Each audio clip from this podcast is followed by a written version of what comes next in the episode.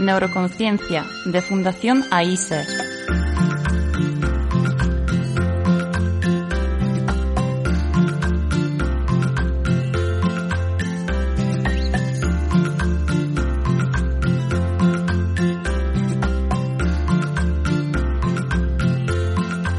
Con Ana Mena.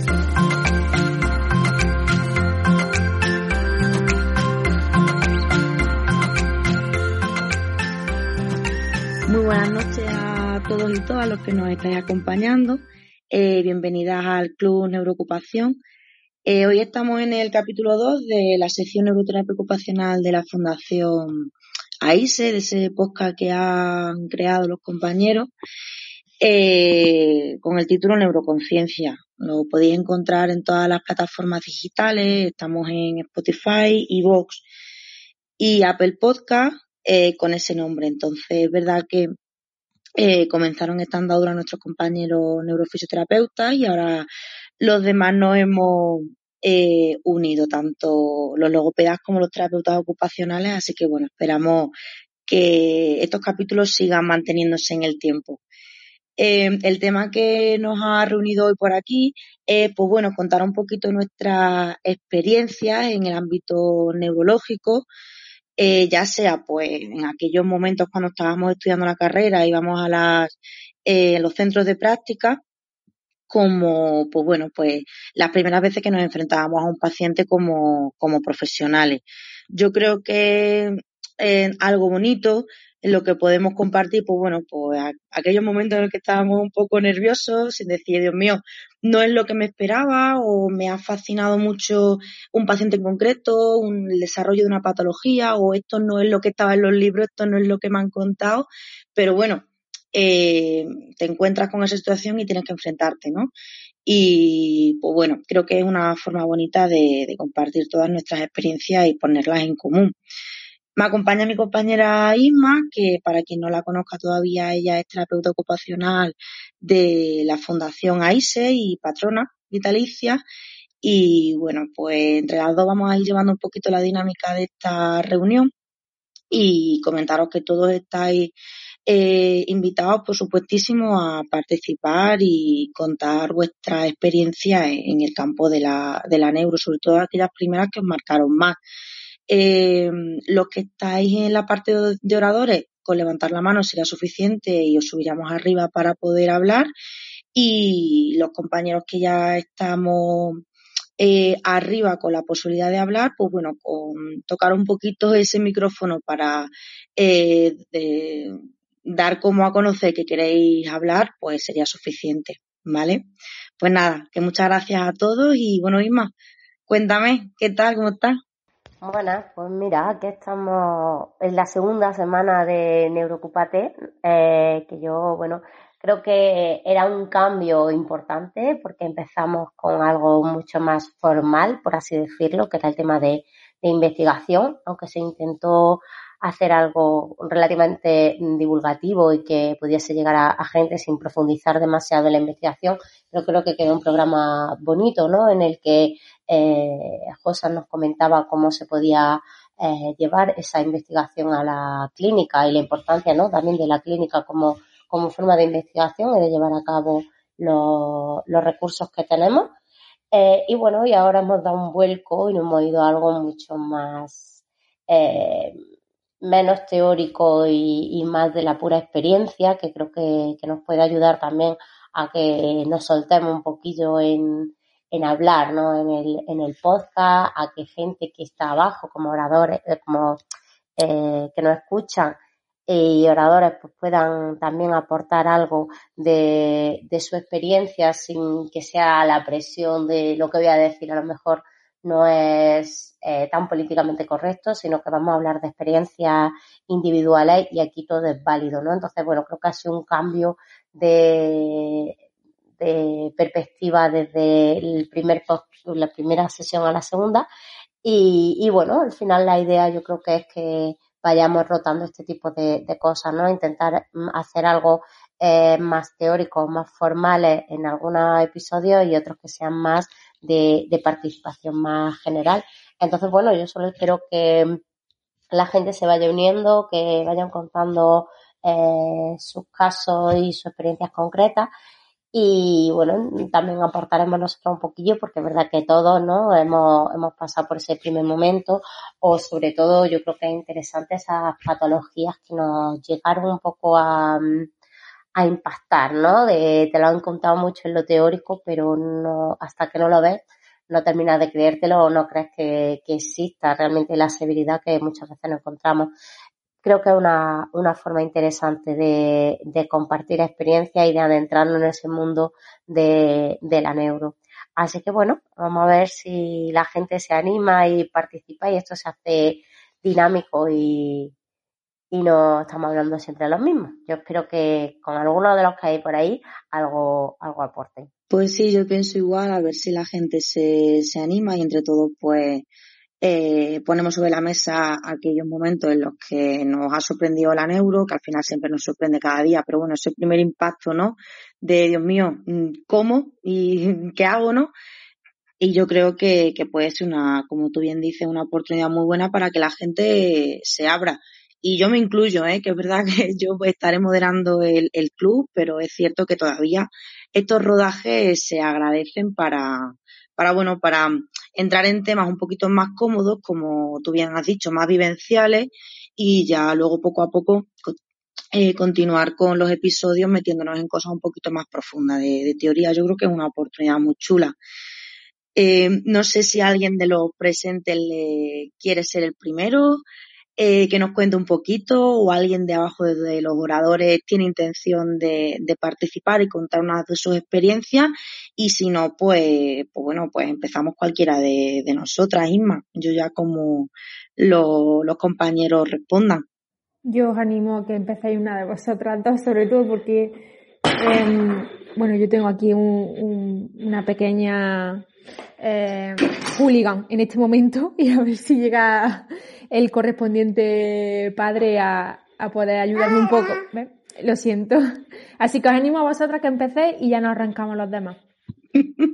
Vale, vea, pues, pues sí, sí, vale. Yo, es verdad que ya que me toca ser moderadora, voy a intentar un poco sacar los jugos de, lo que vayáis contando cada uno. Yo invito a, eh, a Isma Vico que, que nos cuente un poco, que tiene ya mucha andadura dentro de la terapia ocupacional, que seguro que nos puede ilustrar con un montón de, de, casos súper interesantes y, que luego cada uno se vaya ya pues eh, cogiendo un poquito más de confianza para abrir su micro. Así que Isma, te, si estás de acuerdo, te doy la palabra y adelante. Cuéntanos tu primera experiencia así fuerte que te marcó dentro de la neuro.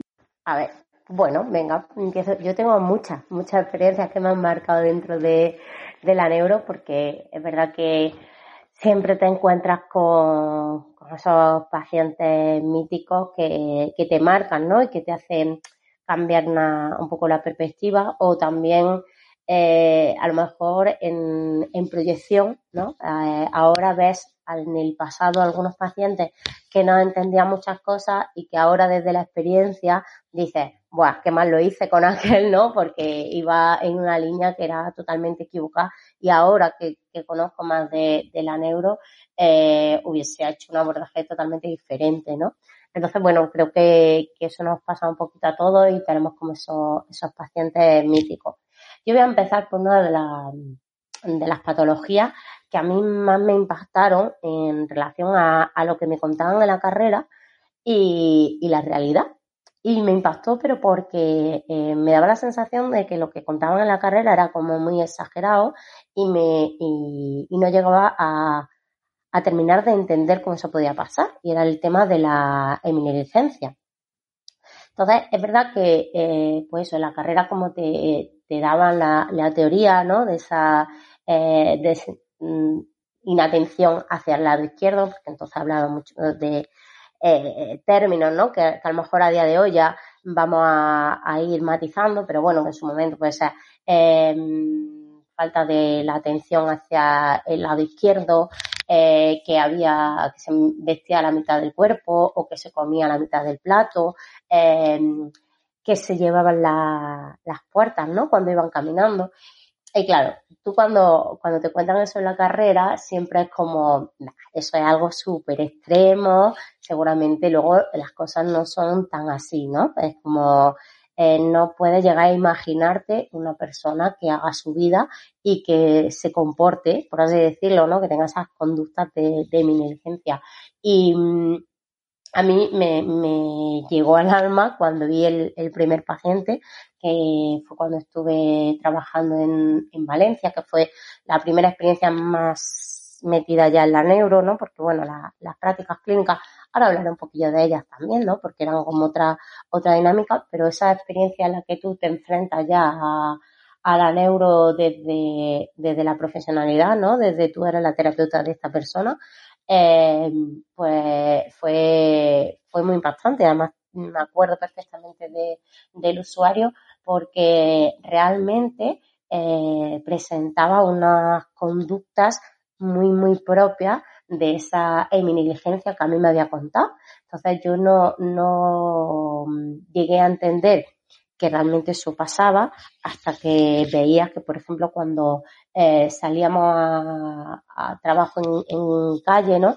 Eh, allí en Valencia teníamos, estaba muy guay porque estábamos al lado de la playa, ¿no? Y, entonces pues salíamos mucho a, la calle a, pasear y a, desayunar. Y en uno de los desayunos eh, estaba untándose la mantequilla, la mermelada y, y, me llegó al alma porque es que se veía perfectamente la línea media, ¿no? En la que estaba, había untado la, la tostada. Entonces, en ese momento me vino como a, a, la cabeza todo aquello que a mí me habían contado sobre mi negligencia y que no me terminaba de creer que, que llegase a ser algo tan brutal, ¿no? A partir de ahí creo que, que es una de, la, de, las patologías que a mí siempre me han, me han gustado trabajar y me han parecido súper interesantes eh, los abordajes que se pueden hacer con, con ella. Pero ya te digo que creo que también en aquel momento eh, desconocía mucho sobre la, sobre la patología, ¿no? Es algo que no habían contado a nivel teórico eh, que bueno, que estaba entre ese salto en que no es perceptivo, es atencional, pero realmente eh, me costaba tener herramientas para hacer un abordaje adecuado en, en, esa, en esa patología, ¿no? Y yo, por ejemplo, pues salía con la idea de que pues como terapeutas ocupacionales tenemos que trabajar el vestido, el aseo, ¿no? Lo, lo típico de las actividades básicas de vida diaria y, y con él me choqué mucho de frente, de, de, de frente con, con, la realidad en la que por más que yo intentaba eh, repetir una y otra vez ¿no? el entrenamiento, por ejemplo, de un vestido eh, de miembro superior, me daba cuenta que a la más mínimo cambio que se producía, volvía a cometer el mismo error y no se vestía al lado izquierdo, ¿no? Entonces, eh, es uno de los pacientes que a mí como que me llevaba por la calle de la amargura, como se dice, porque desde la teoría o desde el poco conocimiento que yo tenía de la de, la neuro, de la patología específica de la eminiligencia y con ese concepto que salimos de hay que entrenar la actividad de la vida diaria, yo veía que mmm, por más que yo dedicaba mmm, tiempo a trabajar ese, ese vestido, ¿no? En este, en este caso, vea que es que no tenía ningún sentido, porque al final había, había días que lo hacía muy bien y había días que lo hacía muy mal. Y yo no era capaz de terminar de ver eh, cuáles eran las diferencias, ¿no? Y había pues, unas diferencias contextuales brutales o, o diferencias en cuanto a, al momento del día y, y yo no era capaz de verlas, ¿no? Entonces, como que me frustraba mucho diciendo, pero ¿por qué este hombre no aprende a vestirse si lo hacemos todos los días igual? ¿Por qué unos días me lo hace y otros días no? ¿Por qué un día mete la mano y otro día... Eh, eh, además, lo, lo, el patrón típico, ¿no? De se, tenía el aprendido, ¿no? Que tenía que meter la mano izquierda, pero al final lo que hacía era como pasárselo por encima de la mano, pero no metía la mano y no se daba cuenta de que no metía la mano. Entonces, para mí es una de, la, de las experiencias que me marcaron mucho, tanto en la patología de mi negligencia como en, en las primeras reflexiones en cuanto a mmm, esto no puede ser simplemente eh, vamos a entrenar las actividades de la vida diaria, ¿no? Que no sé si ahora eso es distinto, pero sí que es verdad que para mí era como un, una idea tan clara que traía de la, de la, de la carrera, ¿no? Que la tenía como muy marcada, ¿no? Ese entrenamiento y el entrenamiento. Pero claro, hasta que no aprendes de, de neuro, hasta que no entiendes cómo funcionan esos niveles, esas mm, redes atencionales y hasta que no eh, profundizas un poquito más, te das cuenta que en un montón de casos el entrenamiento por el entrenamiento no tiene sentido, ¿no? Pues porque al final mm, hay una serie de factores contextuales, de factores de entorno, de, factores de la propia tarea que están marcando tanto la, la, la forma de ejecución de la misma que no tiene sentido que entrenes en una determinada forma, ¿no? Entonces, para mí yo creo que uno de los pacientes que más me marcaron en esas dos líneas, ¿no? En ver la realidad de la negligencia como te la contaban, ¿no? Y, y, lo fascinante que es la neuro, de decir, o esto que yo creía que no pasaba tan brutal, al final es mucho más común. Y luego te das cuenta que la, además que la negligencia, ¿no? Es una de las eh, signos eh, más comunes en, o, bastantes comunes en patología neurológica de, sobre todo del adulto. Y, y luego, ¿no? Esa parte de, de la terapia ocupacional, del enfoque de intervención y de que no todo puede ser eh, entrenar por entrenar, ¿no? Y creo que ese, ese hombre me ayudó a, a encender como esos dos chips, ¿no? Aunque todavía era muy pronto y, luego he modificado muchas cosas, pero como que sí me dio el, primer revuelco, como yo digo, ¿no? Que desde decir, buah, más volcán entero y ahora mismo estoy totalmente perdida porque no sé hacia dónde tengo que ir ni cómo tengo que intervenir contigo en este momento porque no estoy entendiendo claramente ni, tu patología ni, ni cómo tengo que entrar para hacer ese abordaje. Entonces, para mí fue uno de los pacientes que más, que quizás más me han podido marcar como, como patología. Sí, yo la verdad es que ahora que lo estabas comentando, eh, eh, estoy de acuerdo, ¿no? Es algo, un signo que, que vemos en muchísimos pacientes y, quizá en, en, la carrera te lo explicaban de una forma, pero no le daban la, tanta, la, tanta importancia, ¿no? No se veía tan reflejado en, en el día a día. Yo ahora, eh, cuando estabas contando, me venía a la cabeza los apuntes de, de mi carrera donde se veía perfectamente esa mitad del, plato, del plato perfectamente delineada con comida, sin comida, eh, la mitad de la cara del paciente si era hombre con la, con la mitad de la barba afeitada, con la otra no, era como eh, cosas muy, muy cuadriculadas, ¿no? Eh, no, no, está en mi, mi cuerpo y aquí, aquí hay vida y aquí ya luego pues pasan otras cosas, ¿no? Y, y es verdad que yo recuerdo que a mí me, las herramientas que me dieron para tratar la mi negligencia siempre era que todos los elementos estuviesen en el lado izquierdo. Todo, lo demás lo recuerdo de esos esquemas con la habitación del paciente donde la mesita de noche, eh, la luz, el interruptor, eh, todos los elementos que él tuviera que utilizar tenían que ponerse a la izquierda. Y claro, llega un momento que lo que tú dices, no te enfrentas al paciente, tú dices, venga, vamos a poner en práctica y tú dices, a la izquierda, claro, yo le pongo todo porque tiene que llevar la atención para allá, pero claro, es que mmm, lo que tú dices, ni la tarea está siendo tan significativa, ni esas redes están eh, haciendo que esos focos vayan hacia la izquierda, como para que los elementos que yo intentaba adaptar para esta tarea sean lo suficientemente salientes y que pues eso, ¿no? Para, para intentar trabajar este signo y era como, pero vamos a ver, lo que me están contando y lo que estoy viendo no tiene nada que ver, no funciona, mm, Dios mío, ¿qué está pasando? Entonces, verdad que yo creo que es eh, eh, lo que comenta, creo que es algo que hemos experimentado eh, la mayoría, ¿no? De decir, Dios mío, ¿cómo consigo, ¿no? Eh, trabajar contigo y cómo soy capaz de desarrollar eh, o de eh, disponer los elementos de la tarea, como soy capaz de eh, captar eh, esos elementos que te lleven a, a focalizar un poco eh, en ese mi cuerpo izquierdo, ¿no? Yo creo que, que, que, todos hemos pasado y me parece una buena, una buena forma de, de, de empezar este, esta, este abanico de experiencia. Es verdad que mm, no, no es historia mía, porque eso sí que me lo habéis contado muchos de los compañeros de, de, ahí, de la Fundación AISE, pero, pero bueno, sí que hemos compartido el paciente del que voy a hablar. Y bueno, también tenía un caso de mi negligencia brutal, pero yo me acuerdo mucho una anécdota que contabais vosotros de eh, que tal y como estaba sentado en la sala de tratamiento, pues bueno, había como mucho barullo, pero claro, ese barullo de pues todo el mundo trabajando en el gimnasio, la música a tope, eh, los, terapeutas con sus pacientes X, pues diciendo borricadas, ¿no?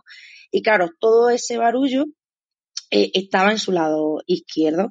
Entonces, no, no sé exactamente bien qué, cuál era la, la, la línea de la, de la, de esta anécdota, pero era como que este paciente eh, miró hacia su derecha y dijo, madre mía, la que tiene que haber montado en la calle, ¿no? Era como, Dios mío, tiene que haber una manifestación, está habiendo una guerra o algo ahí en la calle, Dios mío, ¿qué pasa? ¿no? Y es como ya no solo cómo están lo, los elementos contextuales, sino toda la información que le llega y no es capaz de eh, gestionarla ni saber qué pasa, cómo es capaz de interpretar y hacer suposiciones lo más locas posible por darle un poco de sentido, ¿no? Yo, es verdad que esa historia yo no la viví, pero de tantas veces que, la habéis contado y conociendo al paciente, pues es verdad que, que, que bueno, que quería compartirla porque yo creo que, que es muy apropiada. No sé si alguno de los eh, asistentes han tenido también otra, otra experiencia así anecdótica con pacientes que han sufrido heminiligencia, que yo creo que eh, es bastante fácil que, que, podamos compartir entre todos pues un montón de, de historias. Sí, bueno, es verdad que bueno ese, ese usuario ya era la, la heminiligencia en sí misma, como yo digo, ¿no? Creo que, que cumplía un poco todos los criterios y, y ahí te encontraba ese, ese tipo de conducta. Pero sobre todo eso, ¿no? Creo que, mm, por lo menos a mí, me, me faltaba conceptualizar ¿no? lo que era la, la, patología en sí y la, la multitud de, de disfuncionalidad que, que, genera una patología como la heminiligencia, ¿no? Un poco como el caso este que, que has contado, desde la orientación a, estímulos auditivos, desde el entender qué está pasando a nivel contextual por la cantidad de información que llega, que no es capaz de ubicar, ¿no? En un sitio o donde está o donde está sucediendo y luego también es verdad que claro mm, el tema que comentabas de mm, colocar todo al lado izquierdo y demás, ¿no? Que, que es, algo que siempre nos han, nos han marcado en mi negligencia y que se desarrolla mucho, pero en, en situaciones iniciales, ¿no? En cuando están en el hospital o cuando están en la, en la casa en la fase inicial en cama. Es como, sí, es lo que tú dices, ¿no? Todo eso lo tienes muy claro, que, que tienes que, situar las cosas eh, a la izquierda, pero luego no encontramos lo que tú dices, ¿vale? Que muchas veces son cosas que no son nada significativas y sobre todo eh, la dificultad que nos encontramos a la hora de, del trabajo, ¿no? Cuando no conocemos esa, esa importancia, ¿no? De cómo distribuir los elementos de la tarea para que la propia tarea demande a la persona que vaya a buscar los elementos al lado izquierdo o cómo tengo que organizar el entorno o cómo tengo que situarlo todo a nivel contextual para que el entorno sea favorecedor, ¿no? Más allá de situamos todo a la izquierda, porque es verdad que eh, luego te das cuenta, ¿no? Cuando, cuando estás en clínica, que mm, el, venga, todo va a la izquierda, muy bien, ¿y ahora qué? ¿Vale? Porque mmm, puede que todo esté a la izquierda, pero es que aún así las cosas sigan sin ser significativas para él y eso no hace que la persona lleve su atención al lado izquierdo.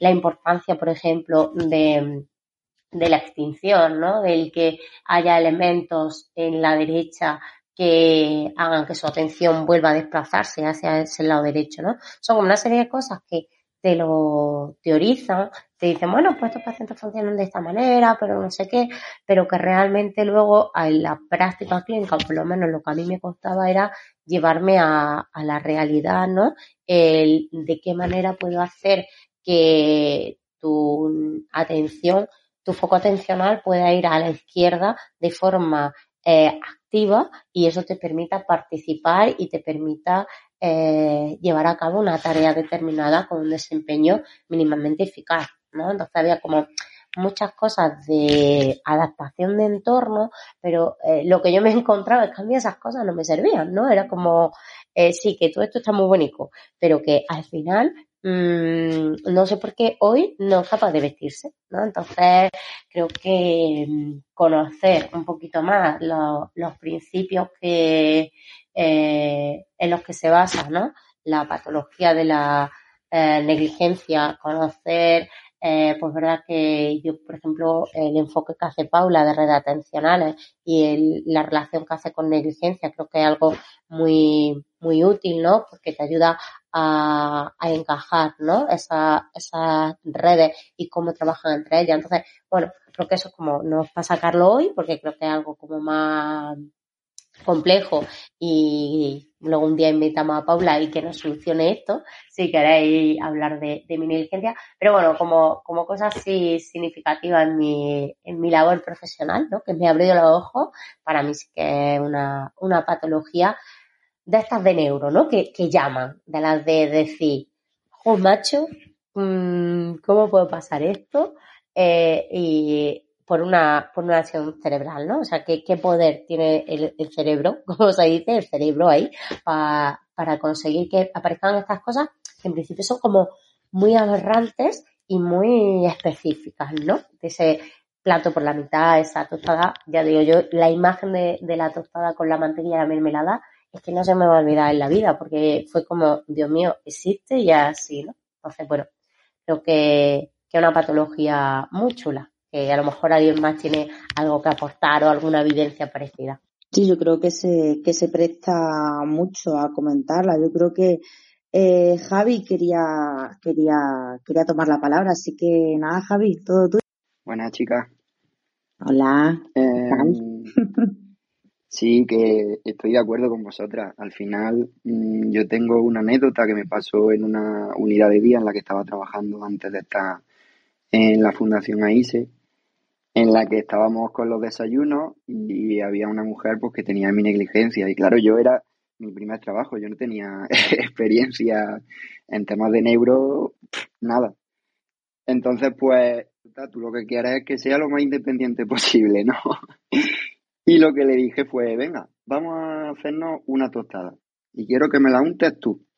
Y justamente lo que ha dicho Isma, que me quedé muy sorprendido y me llamó mucho la atención el hecho de que la mitad de la tostada estuviera untada de mantequilla y de mermelada y el resto vacío. Y claro, lo ves y te sorprende mucho. Por eso creo que es importante esas prácticas que se hacen justo cuando se termina la carrera, porque mmm, te explican conceptos muy claros y cuando tú lo ves en persona hay ahí como un choque en el que la cosa cambia, ¿no? Y, y te vas como un poco perdido a la hora de decir, bueno, y ahora esto yo, ¿cómo lo intervengo? Pues sí, estoy de acuerdo también con Isma a la hora de decir, pues bueno, mmm, podríamos facilitar un poquito el entorno para hacer que eh, esa atención se dirija lo máximo posible hacia la parte que tiene más despistada, por así decirlo, ¿no? Pero sí que es verdad que es bastante, bastante llamativo. Sí, además, eh, yo me acuerdo que, que yo en mis prácticas clínicas de, de, la, de la carrera no tuve la oportunidad de ver prácticamente neuro. Es verdad que me tocó en una unidad de, de neuro, pero lo que veía era trauma. Entonces, pues bueno, es verdad que no tuve tanta, tanta suerte, pero, pero sí que, sí que luego me encontré con también esa, esos, esos ejemplos y esa, eh, esas curiosidades eh, bueno, en mi trabajo con, con, en la residencia de, ancianos, ¿no? que también se ve, se ve mucho, aunque es algo totalmente diferente a cómo se trabaja por eso en, en rehabilitación y, y en centros de, de, neuro como el que ahora nosotros estamos, ¿no? Pero, pero sí, lo comento luego porque creo que vea, eh, creo que me ha pedido hablar. Cuéntanos, Bea. Sí, bueno, bueno. Eh, yo, bueno, escuchando y siguiendo un poco la, en la misma línea, eh, recuerdo ese, esos primeros pacientes ¿no? que, que te encontrabas con negligencia, que al principio sospechas, ¿no? Esto es lo que me explicaron a mí o no, o ¿no? Porque al principio tienes tus dudas, luego con el tiempo vas viendo las cosas más claras con la experiencia y, pero eso de, al principio ni siquiera lo tienes claro, ¿no? Y cuando ya lo tienes claro, dices, vale, esto es lo que a mí me enseñaron en la carrera, ¿no? Y bueno, en, teoría, en folios, por escrito, ¿no? En un PowerPoint. Y porque yo también me pasó como a ti, Ana, que yo no, en las prácticas que me tocaron neuro en la carrera no, no pude ver, no vi un caso así en el mes que estuve, porque claro, un mes no da para mucho. Y, y nada, para mí lo que más, mm, aparte de, ¿no? De, de, esto de encontrarte el caso em, y ahora ver que, cómo, cuál era la teoría, cómo lo hago, eh, para mí lo que más me chocó ante un caso así, eh, cuando, cuando tuve que trabajar con él, eh, fue la familia, porque claro, la familia, como si ya nos cuesta a nosotros entender de, ah, vale, esto va así, esto va así, eh, el tema de, de, la familia, ¿no? De, eh, es que no se entera, es que parece que no, que lo hace a caso hecho, que, que no, es que tal, ¿no? Esos zarandeos, pero mira por aquí, dándole voces, ¿no? Esa forma de, de cómo le explicas tú a la familia en ese proceso de rehabilitación, hacerles ver que, que él no, que el paciente o la paciente no tiene la culpa, que, que, que no puede atender a esa parte, ¿no? De, a ese lado y que, y que por mucho que, que tú que necesita un tiempo y que por mucho que tú le pellizques o le zarandees, no, no lo va a conseguir, ¿no? Y claro, mm, no todas las familias tienen las capacidades o los mismos recursos para poder entender eso, ¿no? Y yo recuerdo eso, mi primer, esto a mí sí que ni siquiera estaba los apuntes de la carrera. Ni siquiera estaba los apuntes de la carrera, ¿sabes? Era como, ¿y esto qué, qué le digo? ¿Cómo lo afronto? ¿Cómo le explico? Con, con, la poca experiencia que tenía y también, pues, las edades tempranas que, eh, pues no sé, tendría 20, 21 años cuando empecé, bueno, 21, no, miento, 21, 22 para trabajar y que ni siquiera tenía yo la madurez, los recursos para poder hablar con, oye, oye, para hablar con, con, con la familia, ¿no? Luego ya la experiencia te va dando esa, esos recursos y eso, pero al principio, pues así, era lo que yo quería resaltar un poco de, hablando de este tema, de, de también la parte esa, ¿no? De la familia y el entorno de, ya no solo como nosotros, sino ostras, ¿cómo abordo también esto, no? Que esto sí que ni siquiera se menciona en la carrera.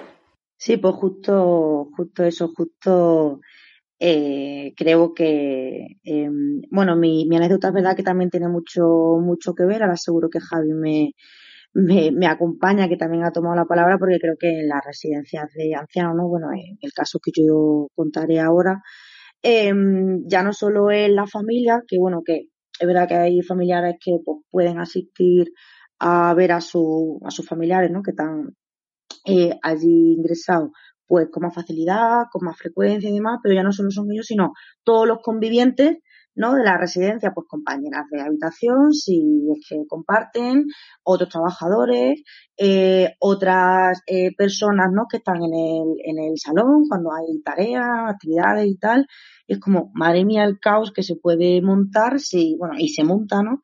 Por lo menos en mi caso era así, cuando no hay un conocimiento, cuando no se sabe por qué la persona está actuando de esa forma y se crean unos conflictos muy heavy, pero súper heavy, porque además sabemos un poco la dinámica de las residencias de mmm, vamos todos locos porque el tiempo apremia, porque hay un horario y unas restricciones para todo. Entonces, pues bueno, cuando a lo mejor alguien no acompaña, o necesita más, más, más, ayuda o algún tipo de estrategia específica, reina el caos, ¿no? Entonces es verdad que, que a, a, mí, ya te digo, a mí es algo que me... Eh, no entendía, porque es verdad que yo tampoco entendía mucho lo que, lo que pasaba con las personas con las que yo trabajaba en la residencia, porque todavía estaba súper novata, más que ahora, porque todavía sigo siendo muy novata, pero, pero claro, era como, venga, esto me lo han explicado, no sé qué narices hace, pero venga, algo de esto me suena. Yo sé que, que por la izquierda no va. Por la izquierda yo sé que pasan cosas y esta señora no se entera. Venga, vamos a intentar eh, ver cómo le podemos ayudar. Pues sea eso, ya sea en el comedor, ya sea en su habitación, porque eso no influenciaba eso pues, para comer, para ducharse, y venía no como esas demandas de la familia de los trabajadores, es que no colabora, es que no se ducha. Ya bueno, ¿dónde está el champú? ¿Dónde está la toalla? ¿Dónde está la puerta para, o el acceso a la, a la bañera, ¿no? Es como, es que hay muchas cosas que decían, madre mía, que ahora pues lo analizas desde otra visión, ¿no? Que es lo que decía Emma, pues, ojalá yo pudiera haber intervenido y poder haber aportado algo mucho, con más, un poco más de criterio a esa familia y a esa señora, pero pero sí, no es como era, era lo que tú dices, vea, de Dios mío, sí, me lo han explicado, estoy viendo la mitad del plato mm, lleno y la otra mitad vacío, pero venga, ahora que no, ¿cómo le haces tú o cómo le transmites tú a los trabajadores, a las familias, eh, eh, el porqué de, esas actitudes, ¿no? Que, que, estoy de acuerdo contigo, para mí era también una, una lucha fuerte, eh, pues bueno, pues para que esa persona pues también pudiera eh, seguir participando en todas las tareas que, que la residencia ofrecía, ¿no? Entonces, pues, pues bueno, sí que estoy contigo que, que es un papel súper importante el entorno de la familia y ahí, pues a mí, desde luego, tampoco me lo explicaron para nada en la carrera.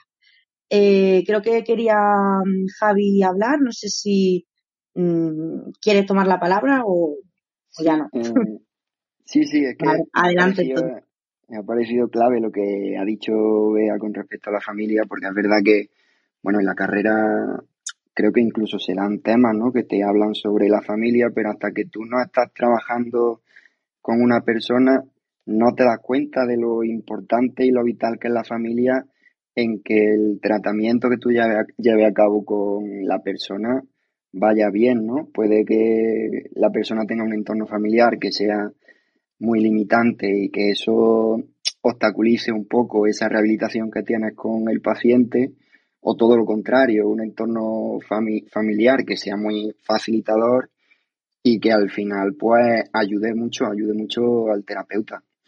Y ahora que estoy trabajando pues se nota bastante. Sí, yo creo que, que, bueno, que es verdad que cuando te pones a trabajar en neuro ves el papel tan fundamental de, del entorno de la familia.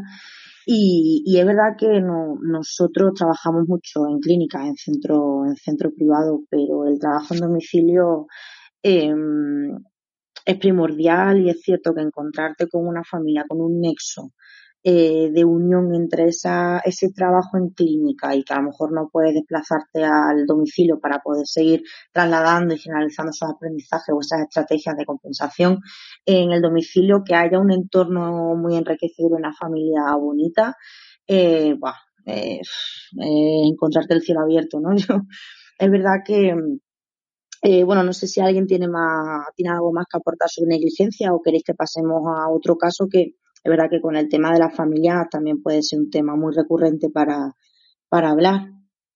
Bueno, pues voy a hablar entonces yo de mi experiencia en domicilio, que me parece súper bonita, verdad que no he tenido eh, la suerte de trabajar mucho, pero, pero sí que con lo poquito que, he podido ir al domicilio de los pacientes sí que me he encontrado con cosas muy interesantes, ya no solo por la propia patología de, de, de esta persona, sino de cómo el entorno pues hace que fluctúe mucho, ¿no? Eh, poder que esta persona participase o se desempeñase de la mejor manera posible.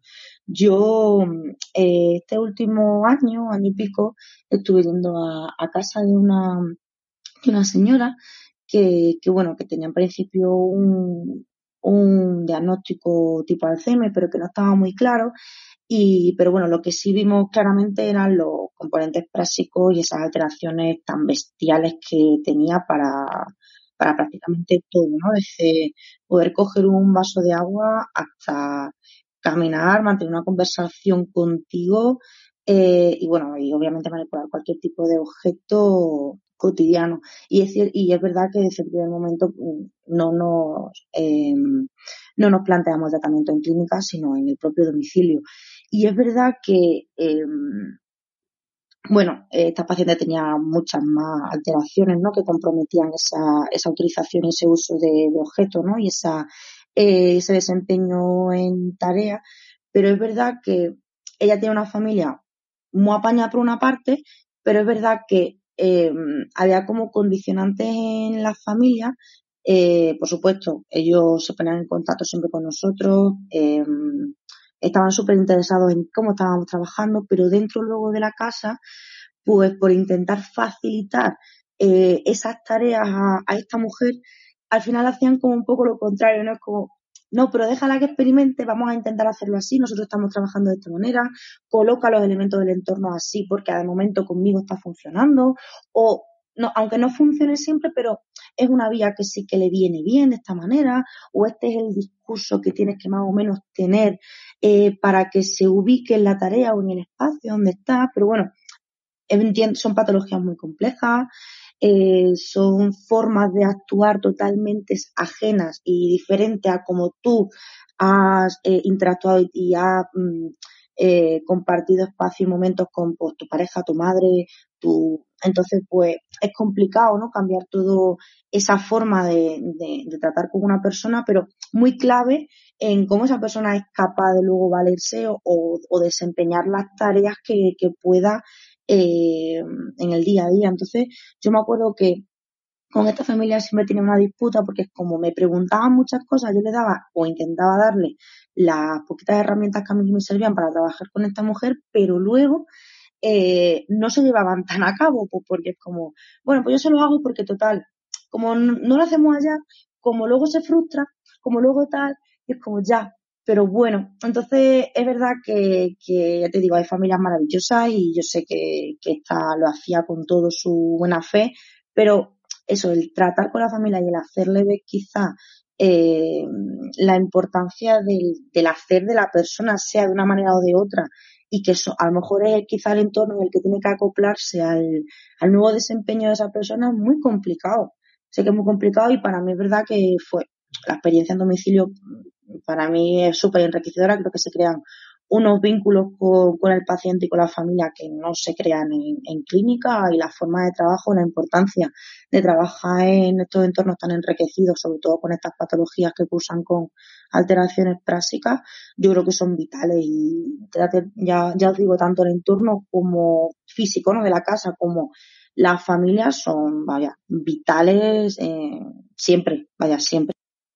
Sí, bueno, yo me, me parece que en, mi cabeza la familia ni existía cuando empecé las prácticas, ¿vale? O sea, es algo como, eh, sí, está ahí, ¿no? Te habla mucho del entorno social, del familiar, no sé cuánto, pero realmente yo me, me encontraba como mucho más, más perdida y, y la sensación es que al final los familiares entraban, dejaban a su familiar y sí que había con familias pues con los que daban más pautas o eh, tenía alguna más de reuniones y demás. Pero claro, creo, y yo eh, creo que ahí era un, un, problema mío, ¿no?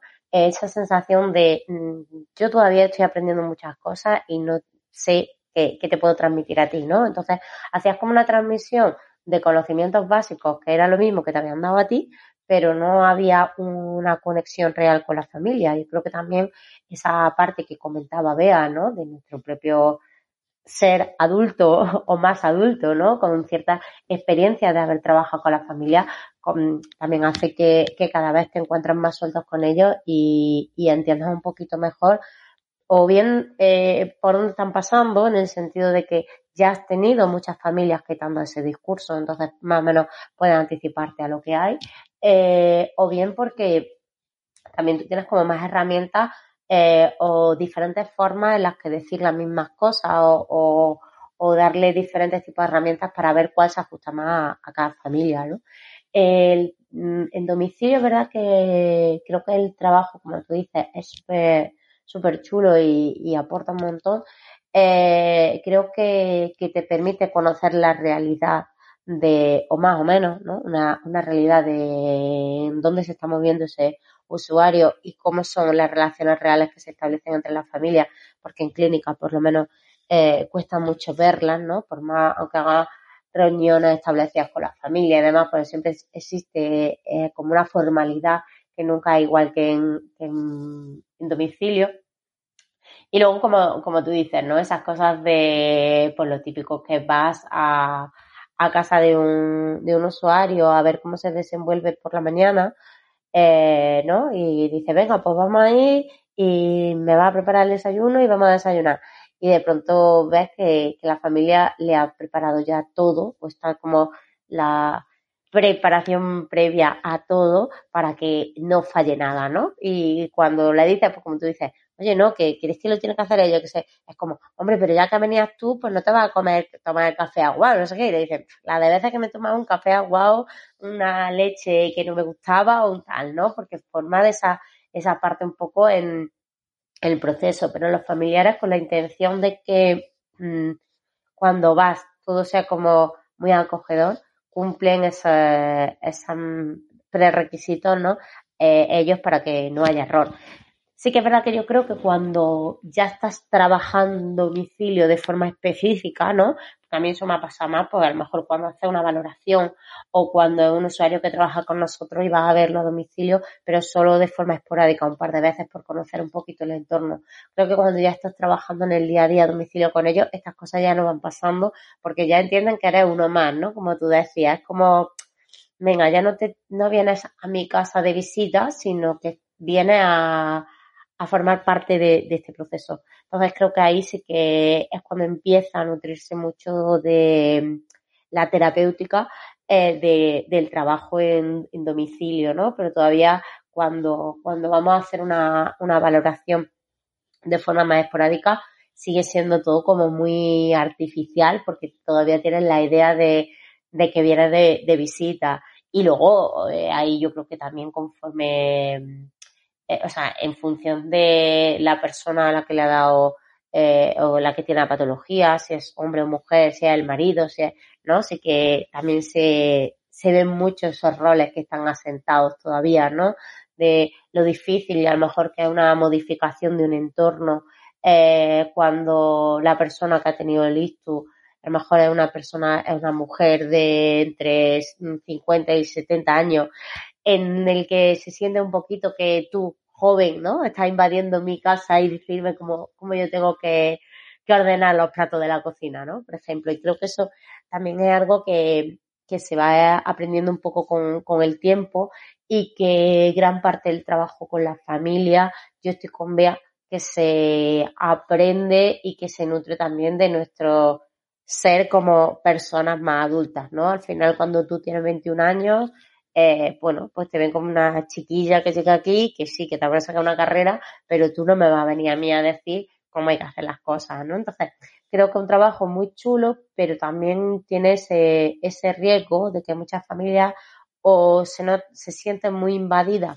cuando va a su espacio o necesitan que hacer la historia de cómo va todo de maravilloso en la familia, ¿no? Entonces, creo que, que tiene el, el, doble, un arma de doble filo, porque, porque muchas veces se, se pierde mucho de la, de la realidad, ¿no?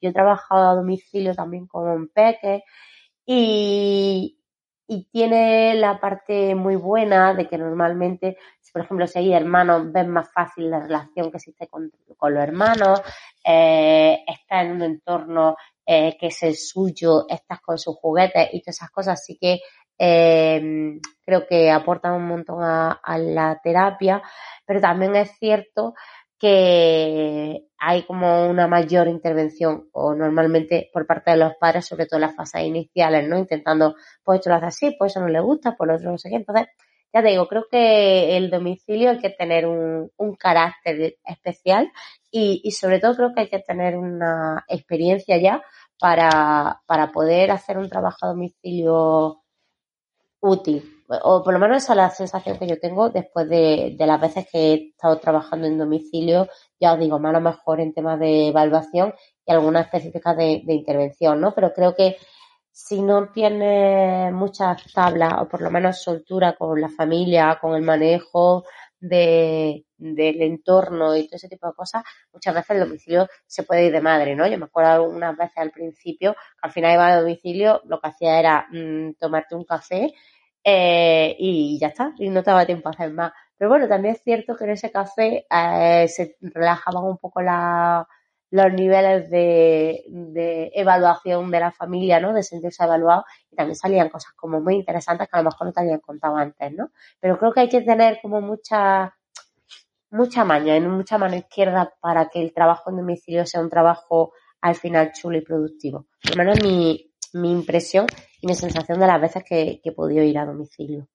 Sí, sí, vaya, totalmente de acuerdo. Yo ahí mm, peco mucho, es decir, yo ni tengo tanta experiencia ni tengo tanta mano izquierda. Entonces, es verdad que sí, sí, a mí yo reconozco que a mí me costaba mucho llegar a, a, bueno, a, esos familiares, ¿no? Quizás de la manera en la que yo, esa persona necesitaba que yo llegase a, a ellos, ¿no? Entonces, sí, sí, vamos totalmente de acuerdo con, contigo, pero, pero es verdad que mm, eh, esos pequeños momentos en los que eh, con la familia, ese trabajo, eh, se, se ponía todo, como todo de acuerdo, ¿no? Para que la tarea y esa persona tomase protagonismo dentro de la propia tarea y saliera, y la persona veía, ¿no? Tanto al familiar como a la persona, decir, madre mía, ¿no? Lo que, lo que hemos conseguido en mi casa, ¿no? Porque hacía tiempo que a lo mejor, pues, no podía invitar a, a mi cuñada o a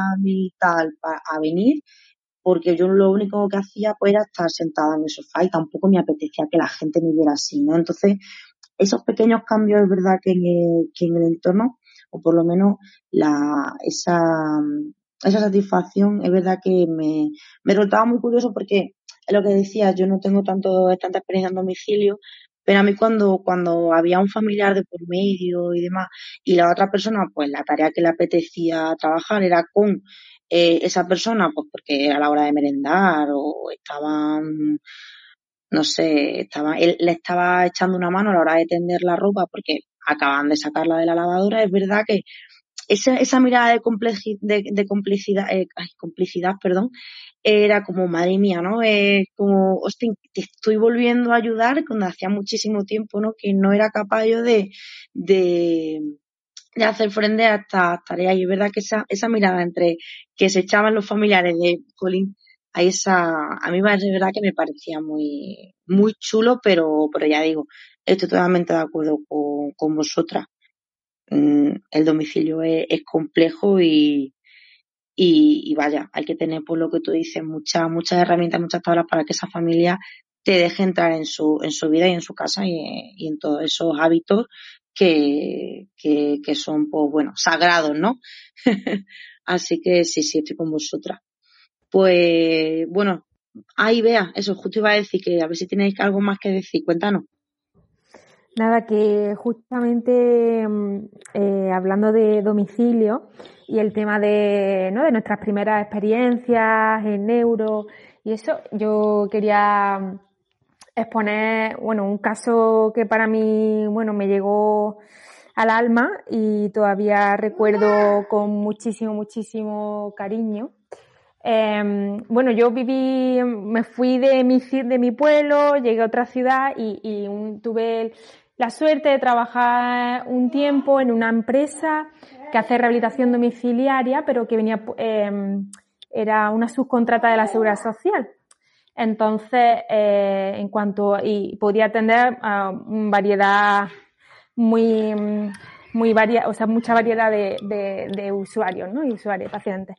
Y, y lo bonito era que, que, bueno, que los pacientes, como iba con la, me recibían siempre con muy buena mano, muy, muy, muy buena gana, por el hecho de, bueno, ya viene la persona de rehabilitación, ¿no? A ayudarme a casa, viene por la seguridad social, y claro, cuando me veían llegar, pues tendría yo en aquel momento, sí, 24 años así, y encima llegaba con mi acento porque eh, era en el norte y llegaba con mi acento y claro, pues ya era entre mi edad y el acento, uy, ¿y aquí estás sola? Eh, sí, estoy aquí sola, mi familia vive en Granada y ya era como ya un trato de, al final la relación terapeuta-paciente pasaba a ser eh, paciente mm, adoptiva. y yo por mucho que intentaba, bueno, mantenerme más profesional, ¿no? Estos ejercicios, vamos a hacer esto, estas cosas, em, veía que al final, pues lo que decía, ¿no? Acababa tomando un café, me acababan dando tapes de comida, eh, muchas cosas que no entraban en mis planes de mi mente trabajadora, ¿no? Semanal. Y uno de los casos, también hablando de, de esto del tema de la carrera, que, el que quería comentar que me impactó mucho, fue mm, que la primera vez que me enfrenté a una enfermedad neurodegenerativa como es la ELA. Y nada, me, me derivaba, la empresa me, me, pasaba el contacto y la dirección de un nuevo paciente, llegaba y me encontré a una mujer bastante joven, tenía 50 años, 50 y poco, y mm, que acababa de ser diagnosticada de ELA, ¿no? Y hacía una semana y ya directamente le habían pasado el, el servicio de rehabilitación. Eh, llevamos un fisioterapeuta y, yo a su casa. Y nada, entonces fue ese momento de esa primera vez de enfrentarme en el domicilio, eh, acompañando el transcurso de esta enfermedad que iba avanzando a pasos agigantados, ¿no? Y, y recuerdo el cómo en la carrera esto no lo, he visto, no me han enseñado, dónde estaba esto, dónde estaban las medidas del cuarto de baño. Van a adaptar el cuarto de baño y me están pidiendo ayuda. y era como, ostras, ¿y cuánto tenía que, a dónde tenía que estar el bate? Luego al final eh, te pones con el arquitecto, eh, tu lógica, tu razonamiento, tu evaluación, qué necesidad tiene, cómo es el cuarto de baño de la mujer, qué necesidad tiene, y ya lo vas sacando, ¿no? Y al final, pues consigues ayudar lo que puedes medianamente bien. Ahora a lo mejor hubiera hecho diferente, ¿no? Y al final, eh, con esta mujer me pasó un poco también eso, ¿no? Que la fui acompañando no solo em, eh, en el transcurso de la enfermedad, sino también ya llegó un punto que, claro, su hija tenía dos años menos que yo. Y al final, como yo era de fuera y eso, pues también yo era su hija, ¿no? Y me cuidaba, ¿no? Y llama a tu madre y dile a tu madre que no sé cuánto. Y no se te ocurra esto, no tires por allí, no tires por aquella calle y al final a mí me llegó al, alma esta, esta mujer porque, porque eso, por el cariño que recibí, porque me metí en su casa en un momento muy, muy jodido, eh, enfrentándome a, una mujer que, estaba teniendo una enfermedad que yo era la primera vez que veía, eh, fuera de los libros, ¿no? Y, y que además eh, me tenía que enfrentar a situaciones de ayudas técnicas, de sillas de ruedas, de adaptación del baño, de adaptación de utensilios que yo he visto en catálogos e imágenes muy bonitas, pero que, no, que no había podido palpar, que no se había mm, montado, si se rompía o lo que sea. ¿no? Entonces fue un aprendizaje muy chulo, pero a la vez esa barrera que hablábamos antes de, bueno, esto no me estoy, me estoy metiendo ya aquí en un rol aquí demasiado familiar, ¿no? Y, y era un poco eso, ¿no?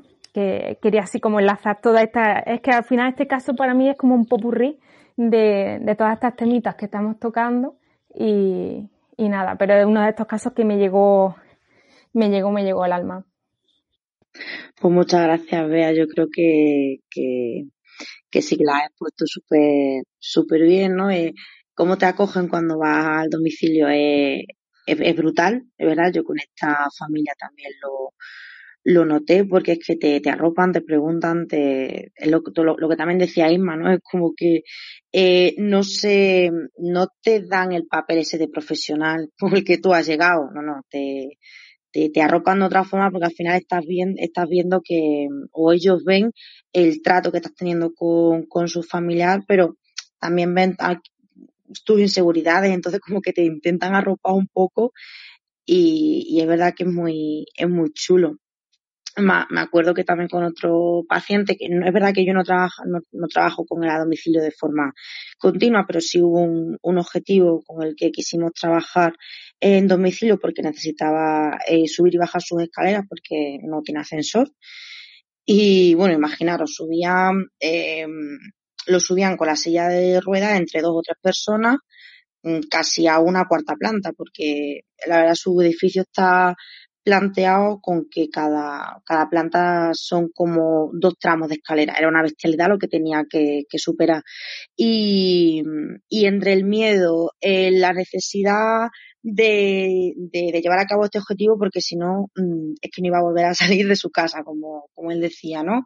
Y, y, esa, y ese vínculo que ya habíamos creado, pues la verdad es que echábamos una, unas sesiones muy divertida, muy enriquecedora. Yo aprendía mucho de él, de lo que supone el miedo, pero también la necesidad de, de afrontar ese, ese reto por igual. Entonces me pareció una, algo súper bonito. Y como tú decías, vea, a mí la, la familia y la mujer en la que yo llegaba me tenía ya mi cerveza, mi tupper, mi no sé qué, las tres o cuatro tapas del mediodía y decía, Dios mío, no puedo quedarme porque tengo que salir huyendo a, a, hacer otras cosas o tengo otros pacientes que me, que me necesitan, no puedo quedarme todo lo que a ti te, te gustaría, ¿no? Pero es verdad que esos momentos eran, eran muy chulos porque además era un objetivo que mm, el paciente veía que iba consiguiendo, entonces se motivaba mucho más, pero a la vez iba aumentando su miedo porque aumentaba la complejidad. Y, pero luego siempre sabía que en la que llegásemos arriba a, casa, la mujer iba a tener preparada su, una cervecita fresquita y yo, padre mía. Entonces, verdad que era muy chulo porque, eh, era un, era un momento que, que él es verdad que él me lo, me lo comentaba, ¿no? Que se sentía muy vulnerable, pero a la vez, eh, como con mucha necesidad de seguir avanzando. Y eso es su casa, sus escaleras, su necesidad de salir, porque pues al final eh, es un hombre adulto con necesidades de irse a tomar una cerveza con su mujer, de dar un paseo, de despejarse y no estar todo el día eh, metido en casa por los problemas de movilidad que, que tiene y, y, es verdad que acercarte un poquito a, a ese trabajo y trabajar justo eh, ese objetivo en, en su casa y ver cómo él va eh, aprendiendo que puede ir saliendo de, de su casa hacia otros entornos, eh, la verdad fue un trabajo muy chulo. Obviamente no es, no es un tratamiento a domicilio como el que estábamos hablando ahora, pero sí que el trabajo dentro de, ese entorno y lo que hacían, ¿no? El cómo te arropan cuando estás ahí con ellos es, es muy. La verdad que eh, son cosillas diferentes que te da el trabajar en ese tipo de entornos y, la clínica. Es verdad que, es muy diferente y, enriquece. Bueno, no sé si, si seguí, si queréis que sigamos con este tema de, domicilio o, o alguien, eh, alguno quiere, quiere que abramos otra, otra veda. Mira, creo que, que Javi eh, se anima a contar otra cosilla. Sí, a mí a ver, yo es que lo tengo reciente, ¿no? Acabo de salir de la carrera, como quien dice. Y una cosilla que me llamó mucho la atención cuando estuve de práctica de la carrera allí en AISE con vosotros, eh, fue cuando me encontré por primera vez con una persona con una fascia motora. Entonces, pues claro, llega un momento en el que te cuesta bastante entender a esa persona que tienes delante, ¿no? Y llega como un dilema en el que decir, vale, ¿qué hago? ¿Le sigo insistiendo en que no me he enterado o ya llega un punto en el que le sigo la corriente y le digo, sí, sí, sí, sí, se lo puede tomar peor? Entonces me gustaría saber vuestra opinión, vosotros que, que tenéis más experiencia, por saber si vosotros también os ha pasado algo parecido y cómo, cómo lo enfocaríais ese caso. Venga, Isma, bueno. cuéntanos entonces. Estábamos ahí, digo, no sé, no sé, a ver, ¿a quién, quién abrimos el micro? Me estoy, estoy muy entretenida aquí escuchando a Javier, pero mira, esto ya va a ser de consulta de, de casa. Eh, sí, es verdad que yo no te voy a dar consejos, Javi, porque al final creo que, son cosas que se van eh, aprendiendo y que vais cogiendo ritmo, ¿no? Pero es verdad que, la fascia es de esas otras patologías, ¿no? Que, siempre llaman la atención y que siempre marcan un poquito, ¿no? Eh, como que mmm, todos hemos tenido ese gran paciente afásico con el que te has enfrentado alguna vez y dices, eh, madre mía, tú y yo no sé cómo nos vamos a entender y, y hacia dónde vamos a llegar, ¿no? no normalmente sí que nos encontramos con, con, esa dificultad, para mí sobre todo, de saber cuántos están enterando, ¿no? De, de, lo que tú le cuentas. Porque igual que te pasa a ti, ¿no? El decir, no sé si insistirte, hay veces que yo creo que ellos hacen lo mismo con nosotros, ¿no? Cuando hablamos de, de una fase más de, de tipo comprensiva, eh, en la que le cuentas cosas y ellos dicen, Sí, sí, sí, sí, me estoy enterando de todo, ¿no? Y sí que quizá cometemos mmm, el error de eh, muchas veces hablar de más ¿no? O construir frases como muy complejas, querer explicar muchas cosas y luego le ves la cara a ellos diciendo, eh, claro, totalmente, ¿no? Entonces creo que ahí en, en afasia pasa un poco, es algo de ida y vuelta, ¿no? Que les pasa a ellos y nos pasa a nosotros en el ese punto de hasta dónde llega la frustración, o sea, hasta dónde puedo seguir preguntándote que no me entero y en qué momento ya paso y pasamos a otra cosa. Yo creo que ahí depende un poco de, de dinámica y de que, bueno, tú de alguna manera, eh, tus herramientas de lenguaje van a ser eh, intentar dar determinadas opciones en el caso de que es él, ¿no? Creo que, que el caso que estás contando es que la otra persona intenta eh, comunicarte cosas que tú al final no te estás enterando y bueno, creo que también tiene el punto de llegar y decir, mira, que no me estoy enterando, ¿no? Eh, depende un poco de, del perfil de, del usuario, de, de, la importancia de la conversación que te está planteando, ¿no? Porque muchas veces nos encontramos eh, que ya te intentan meter en conversaciones que, que están totalmente descontextualizadas, ¿no? Que no están relacionadas la actividad que estoy haciendo en este momento o a la pregunta que tú me has hecho, ¿no? Sino que te encuentras esos usuarios que tienen muchas ganas de, contar cosas y de hablar y, y, entonces te cuentan cosas tan descontextualizadas que es imposible llegar a, a, a, concluir, ¿no? Algo de eso. Entonces, bueno, yo sí que es verdad que mucho, uso mucho el, bueno, pero es de esto, no. Pero es de la actividad que estamos haciendo, tampoco pero es importante para esto, no, pues mira, luego me lo cuentas y vamos a la actividad, ¿no? Un poco la forma de eh, salir sin que sea tanto el mm, no me entero, no me entero, repítemelo, porque muchas veces ellos tampoco tienen herramientas suficientes para hacerlo, ¿no? Y en el caso contrario, en ese momento en el que yo te estoy contando a ti y me pones cara de pez, de no te estás enterando de nada, eh, ese intentar ¿no? Eh, utilizar eh, palabras diferentes, estructurar de forma diferente la frase, eh, cosas que muchas veces funcionan, pero otras veces no te funcionan, ¿no? Entonces, es verdad que en afasia no, nos encontramos con que muchas veces creemos que hay unos niveles de comprensión que no son tales, ¿no? Yo, eso más que mi experiencia como terapeuta, eh, como profesora sí que me he encontrado con los alumnos de práctica, ¿no? Cuando han venido, que muchas veces cuando hablas de, de exploración, no sé cuánto, eh, con determinadas afasias, pues bueno, que hay cierto nivel de comprensión eh, o cierta capacidad de lenguaje, pero no es nada fluido, ¿no? Y, realmente hay un componente severa afasia, los, los propios alumnos te dicen, bueno, pero mm, de lenguaje está bien, y dices tú, ¿está bien? ¿En qué momento? Hombre, entiende algo y habla algo, ¿no? Y yo siempre digo, ya, pero eh, la afasia no es el todo o el nada, es decir, no digo nada o te hago una frase completa. Yo siempre digo a los alumnos, pero tiene la capacidad de lenguaje de una persona de 35 años.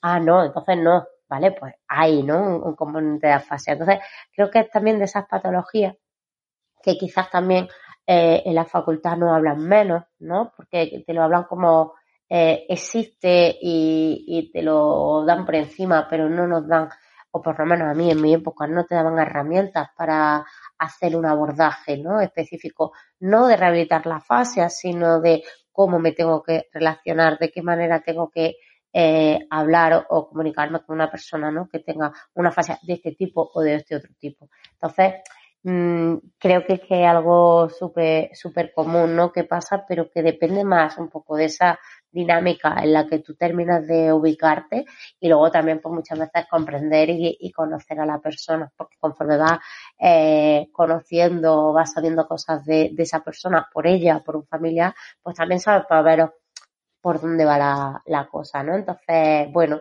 no es una una forma de decirte tienes que hacerlo así sino primero tiempo porque creo que también hay que hay que conocerse para comprenderlos, ¿no? En, en, lo que te están diciendo y saber en qué, en qué temática. Y luego yo sí soy mucho de, ¿es de esto? No. ¿Es de la actividad que estamos haciendo? No. ¿Es de lo que te ha pasado esta mañana? No. Pues mira, luego me lo cuentas porque no me estoy enterando. Pero bueno, entra también en función de la relación que tengas con, con el usuario. No sé el resto cómo lo, lo veis. Sí, pues, pues justo como, como dices que al final eh, de llegar un paciente nuevo con este tipo de, alteración en la comunicación y tú dices, Dios mío, hasta que yo intente eh, generar una comunicación o más que eso, como intentemos comprendernos, ¿no? Eh, mutuamente, yo sepa eh, por dónde, cómo te puedo preguntar, cómo tú me vas a ir respondiendo, que yo sepa un poquillo por dónde vamos, va a ir esta conversación, cuesta mucho y al final es lo que dice Inma. Experiencia, conocer bastante a la persona, yo creo que al final es el encontrar esa, eh, esas herramientas de comunicación con, con cada paciente con afasia, pues eh, se da en función de la experiencia y de, del trato que tú vayas teniendo y de cómo también eh, os vayáis, hayáis, eh, mm, hayáis ya como tocado diferentes temas, ¿no? Sepas los intereses, sepas de qué suele hablar, sepas de eh, qué preocupaciones puede tener o qué, o qué suele hacer los fines de semana, ¿no? Si luego te cuenta el lunes o el martes lo que ha ido haciendo. No muchas veces lo que dice Inma, si está totalmente descontextualizado, eh, es un caos, ¿no? Y, yo, soy muy sincera, yo no me estoy enterando, de verdad. No, no puedo. Ya, mm, cuéntamelo de otra forma, vamos a ir viendo cómo y al final, pues bueno, o si ves que la conversación, pues no eh, puede pasar a un segundo plano, pues venga, vamos a ir a a otra, cosa y luego me lo vas contando, pero si es algo que para esa persona es importante porque yo le he preguntado y me lo quiere contar, pues yo soy muy sincera, digo, mira, no me estoy enterando, vamos a ir por aquí, venga, ¿qué necesitas? ¿Qué te doy? ¿Qué no sé cuánto? Y, vamos generando, pues bueno, diferentes maneras de eh, intentar sacar aquello que tú me quieres, me quieres contar, porque para la persona está siendo súper importante. Entonces, sí, la verdad es que eh, es, complicado, pero, pero bueno, entre unos y otros nos vamos haciendo, eh, nos vamos intentando hacernos entender por lo menos eh, esas eh, las personas que con las que yo he, trabajado sí que eh, inciden mucho eh, en ese en esa en esa parte no entonces bueno pues dándole su espacio su tiempo y varias alternativas yo creo que que bueno que puede que puede ir funcionando aunque ya te digo eh, cada, cada persona pues al final es, un mundo y necesita su, sus herramientas propias para, para llegar a ti y, decirte lo que quiere. Cuéntanos, Bea, que creo que, has dado al micro.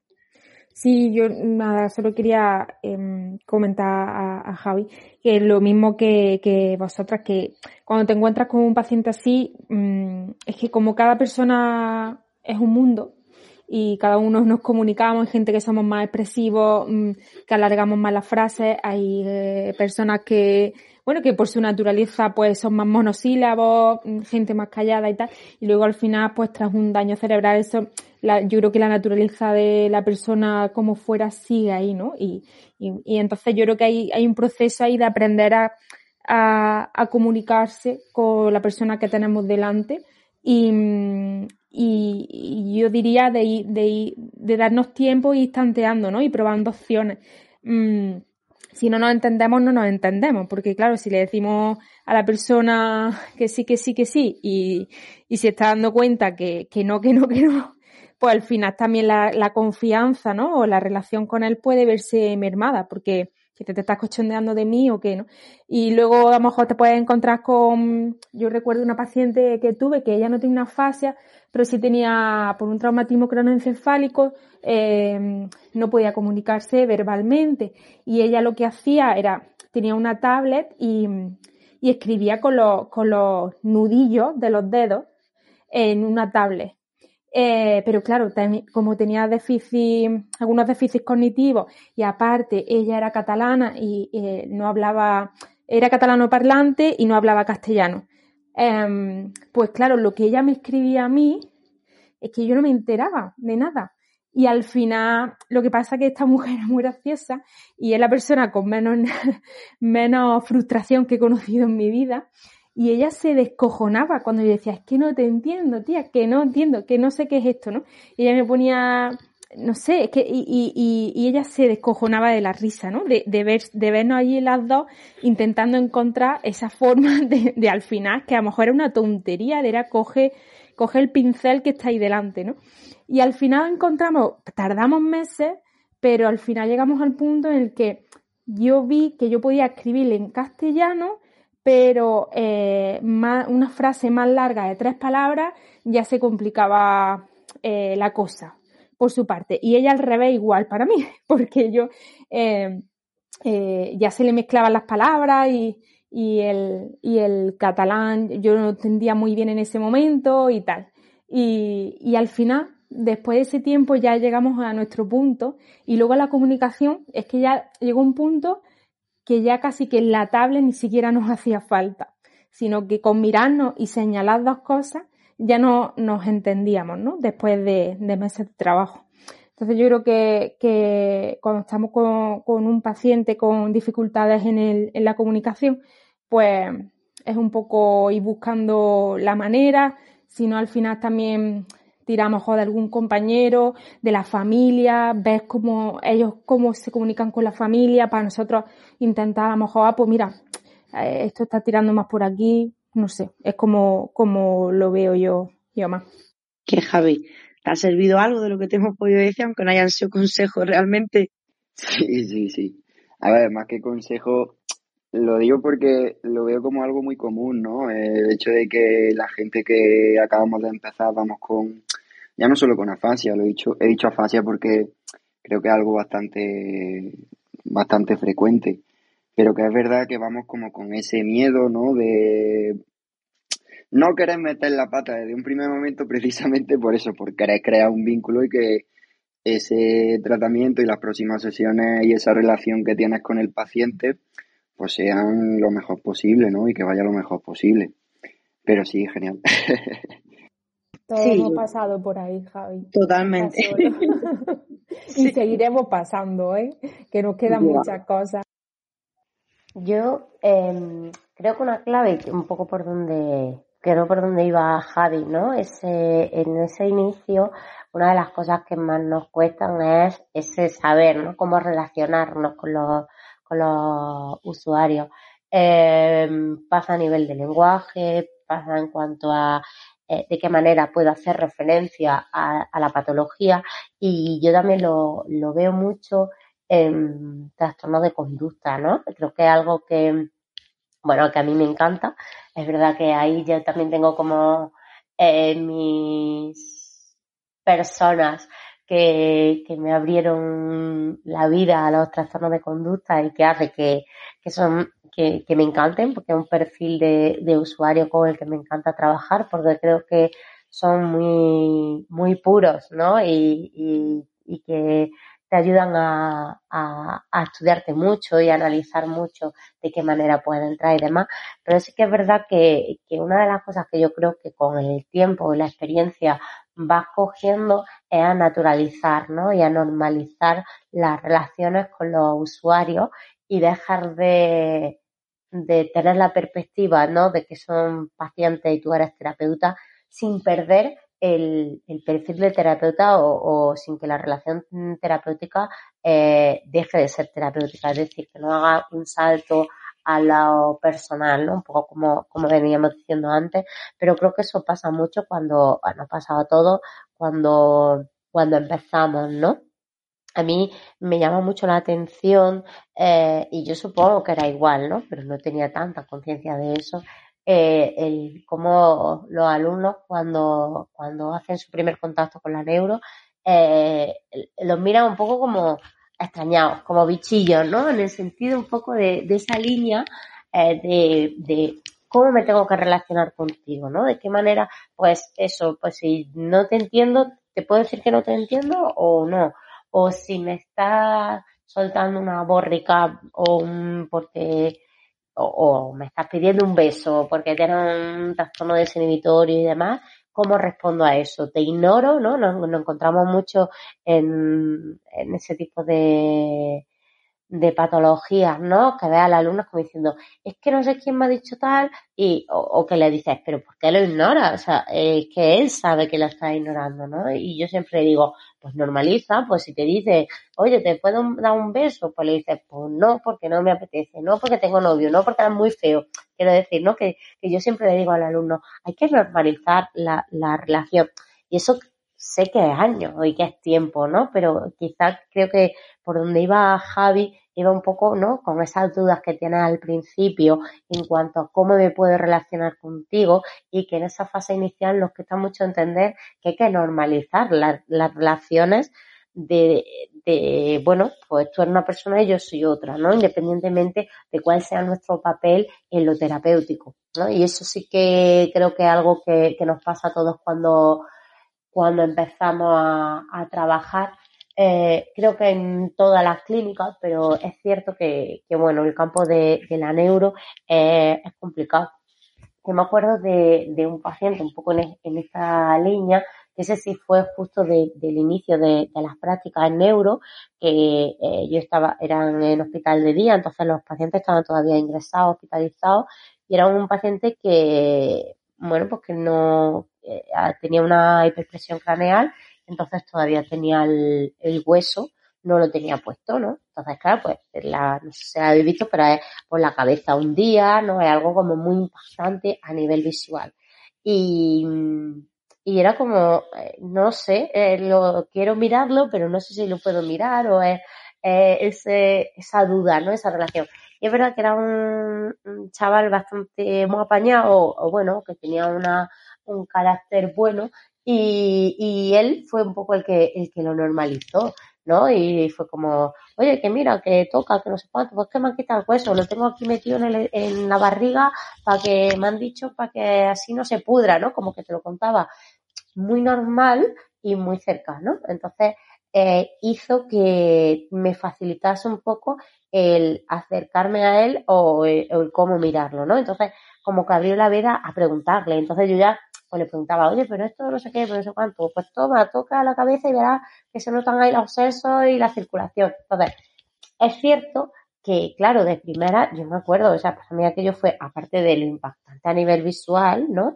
Era esa, esa sensación, como yo digo, cuando alguien tiene algo en los dientes y no lo quiere mirar y no sabe si decírselo o no, pues un poco eso, ¿no? Es esa incomodidad de cara a no sé cómo, cómo tratarte o si te puedo eh, hacer referencia a algo. Entonces creo que eso sí que es algo que nos pasa cuando, cuando empezamos y que viene un poco a, lo que comentaba Javi, pues a la hora de no me entero de lo que me estás diciendo o yo qué sé, pues lo típico en trastornos de conducta que son muy comunes es que he pasado y me ha tocado el culo o ¿no? Y no tenemos muy claro cómo tenemos que reaccionar y yo siempre les planteo, ¿no? Se lo digo a los alumnos que, que intenten normalizar y que se relacionen con las personas como personas que son según les apetezca. Es decir, no tenemos ni la obligación de que todos los usuarios nos caigan bien, ni con los que me tengo que relacionar con todos, o no tengo por qué eh, permitir o aguantar que me digan no sé qué, o me toquen el culo, pero a lo mejor, mmm, pues si lo quiero, o yo qué sé, o estoy en la madre y otro me toca el culo y no le doy,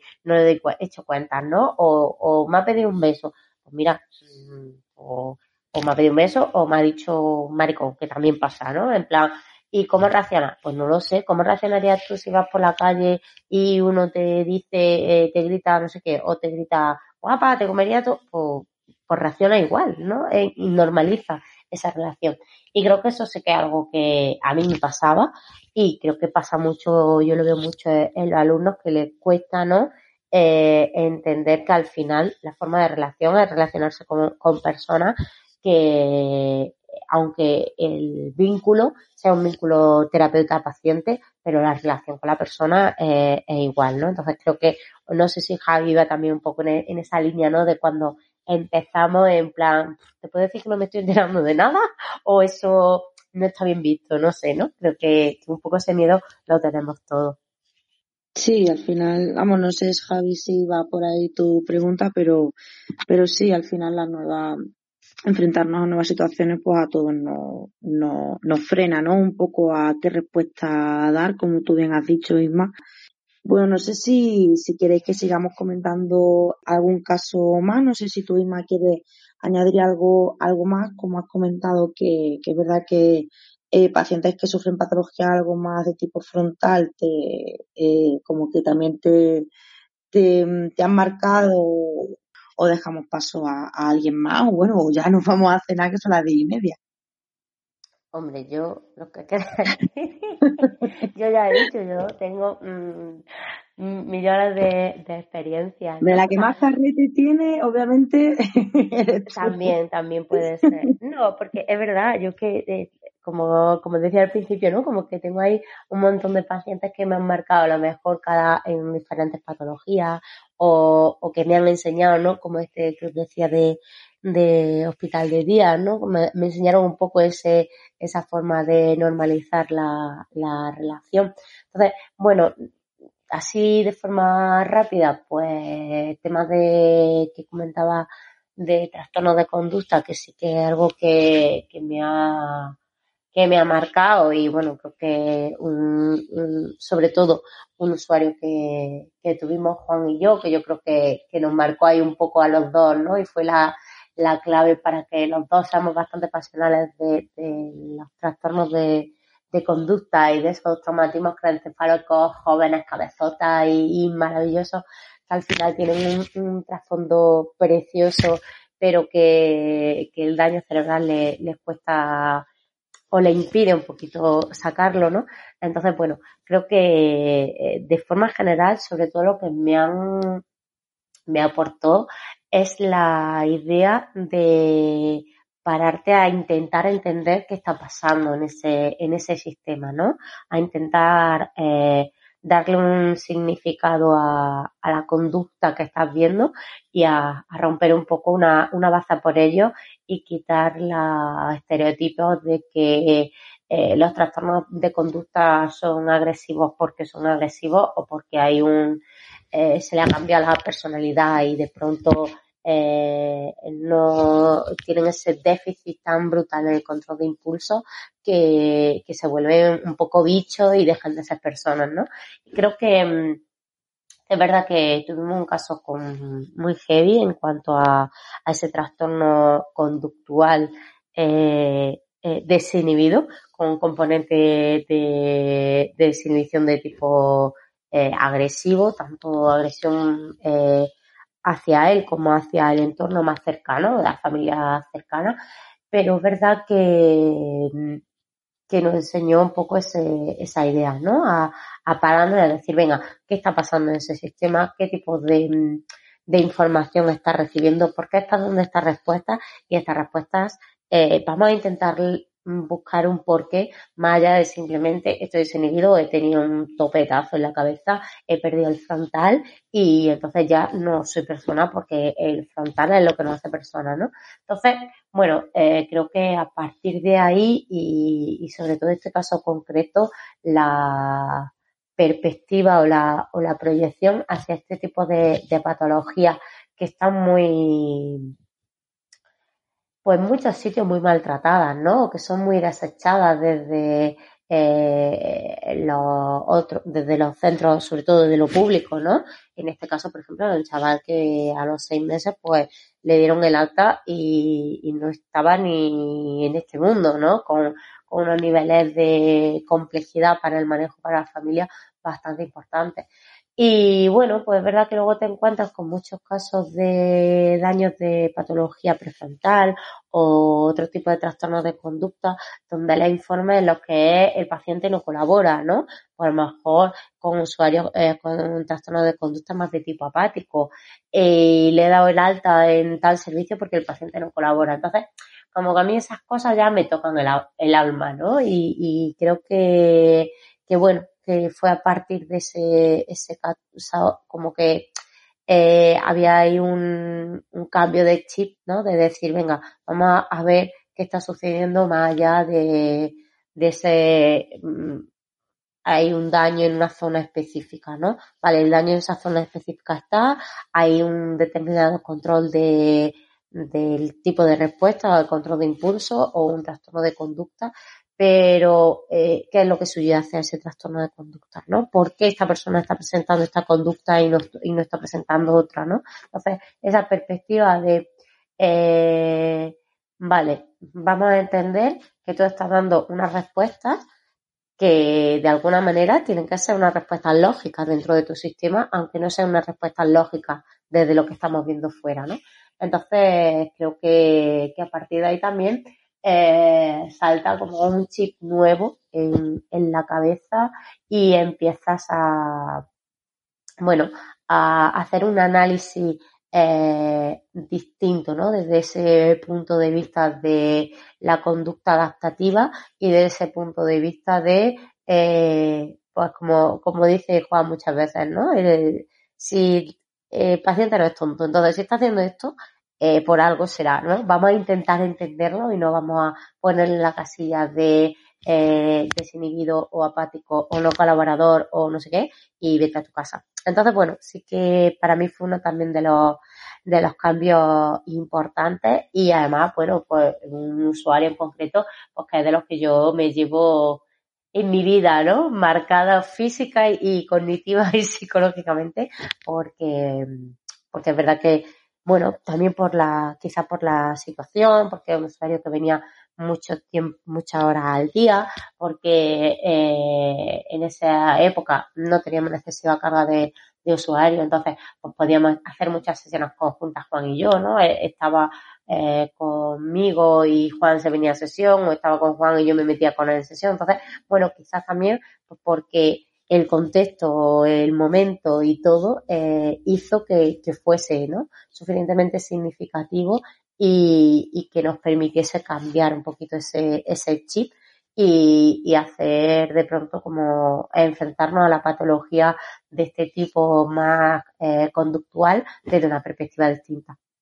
Así que bueno, esa es mi, mi historia con los, bueno, luego hemos tenido otros 200 millones que me siguen apasionando, es verdad que, que es algo que, que me gusta mucho trabajar con, con este tipo de, de, perfiles, ¿no? Porque, bueno, creo que, que, a partir de ahí ese cambio de perspectiva eh, nos permitió, además, bueno, pues mejorar el abordaje y conseguir eh, unos niveles de funcionalidad y de participación pues bastante bonitos, teniendo en cuenta lo, la lesión, ¿no? Que era bastante, bastante severa. Entonces fue como quizá ese, ese punto de inflexión. Y ya hasta aquí. Si alguien más quiere hablar, yo ya me voy a callar y si no, nos vamos a cenar. Pues sí, eh, yo creo que es una manera muy bonita de, finalizar si nadie más quiere, quiere participar, porque con lo que has dicho, Isma, eh, queda bien resumido, pues que con todas las experiencias que hemos contado, está claro que nuestros pacientes llegan, nos traspasan el alma y nos hacen que aprendamos día a día eh, con ellos. Son los realmente los que nos, nos enseñan a poder defendernos un poco en estas profesiones son los que nos enseñan a cómo tenemos que, que, que trabajar con ellos y cómo podemos echarles una, una mano. Entonces yo creo que eh, es el momento perfecto, si nadie más, como repito, eh, tiene nada que, aportar. Yo creo que, tu reflexión es, bonita y nos podemos quedar con ella, que a raíz de ese análisis y ese por qué eh, hacemos, hacen lo que hacen, pues, pues bueno, nosotros podemos sacar ahí un aprendizaje que a ellos también les pueda beneficiar eh, en la medida que, que pueda. Eh, venga, Isma, cuéntanos. No, ya. no, que, que bueno que sí animar a la gente que participe un poquito más, porque al final, aunque la idea de esta, de esta sala de hoy era hacer un poquillo más coral, que hubiese una mayor participación, que alguien de abajo suba, al final no hemos quedado hablando lo de siempre, pero bueno, espero que, que poco a poco en futuras eh, salas se, se vayan animando a, a, participar un poquito más. Pero bueno, que a mí me ha servido, a mí me gusta mucho hablar de estas cosas, ya sabéis. Así que yo puedo estar hablando sala y sala, hora y hora yo sola. Sí, sí, eso, eso lo tenemos claro. Yo creo, yo estoy de acuerdo contigo, que la gente se anime un poco. También te digo, estos momentitos así de eh, parloteo, de contar experiencias y demás, un poco más en petit comité de forma íntima, a mí me sirven también muy bien para ir cogiendo un poquito más de rollo de soltura y que ya cuando creemos un montón de episodios más, pues nos peleemos por a ver quién coge el micro. Entonces, eh, eso, animo a la, a la gente a hablar, que al final, pues parece que da un poquito de, de miedo y de susto enfrentarse a, a, estos momentos y abrir el micro y, y compartir tanto experiencias como eh, conocimiento, pero es una experiencia muy chula que, que también enriquece. Sí que, que, que impone, impone el, también como las primeras veces que, que, que, que das una clase o participas eh, de forma online, ¿no? Eh, y ahora también que te, es un poco, nosotros que no hemos crecido, voy a ver las caras mismo como las viejas, ¿no? Pero eh, que nosotros no hemos crecido eh, en las épocas así de la tecnología como las siguientes generaciones que están llegando ahora, pues te quedas un poco así, cuesta un poco, no sabes muy bien. Muy Yo me imagino todos sentados tomando un cafelito cara a cara entre compañeros y, y sería todo mucho más, más sencillo, ¿no? Pero, pero bueno, y como la vida hay que probarlo, hay que probar todo. Y, y, pues sí que me parece estupendo y yo me alegro de, de, haber podido hoy participar a pesar de las voces de mi criatura por allí y, y nada chicas que, que gracias. Y chicos y, y nada que el próximo nos vemos.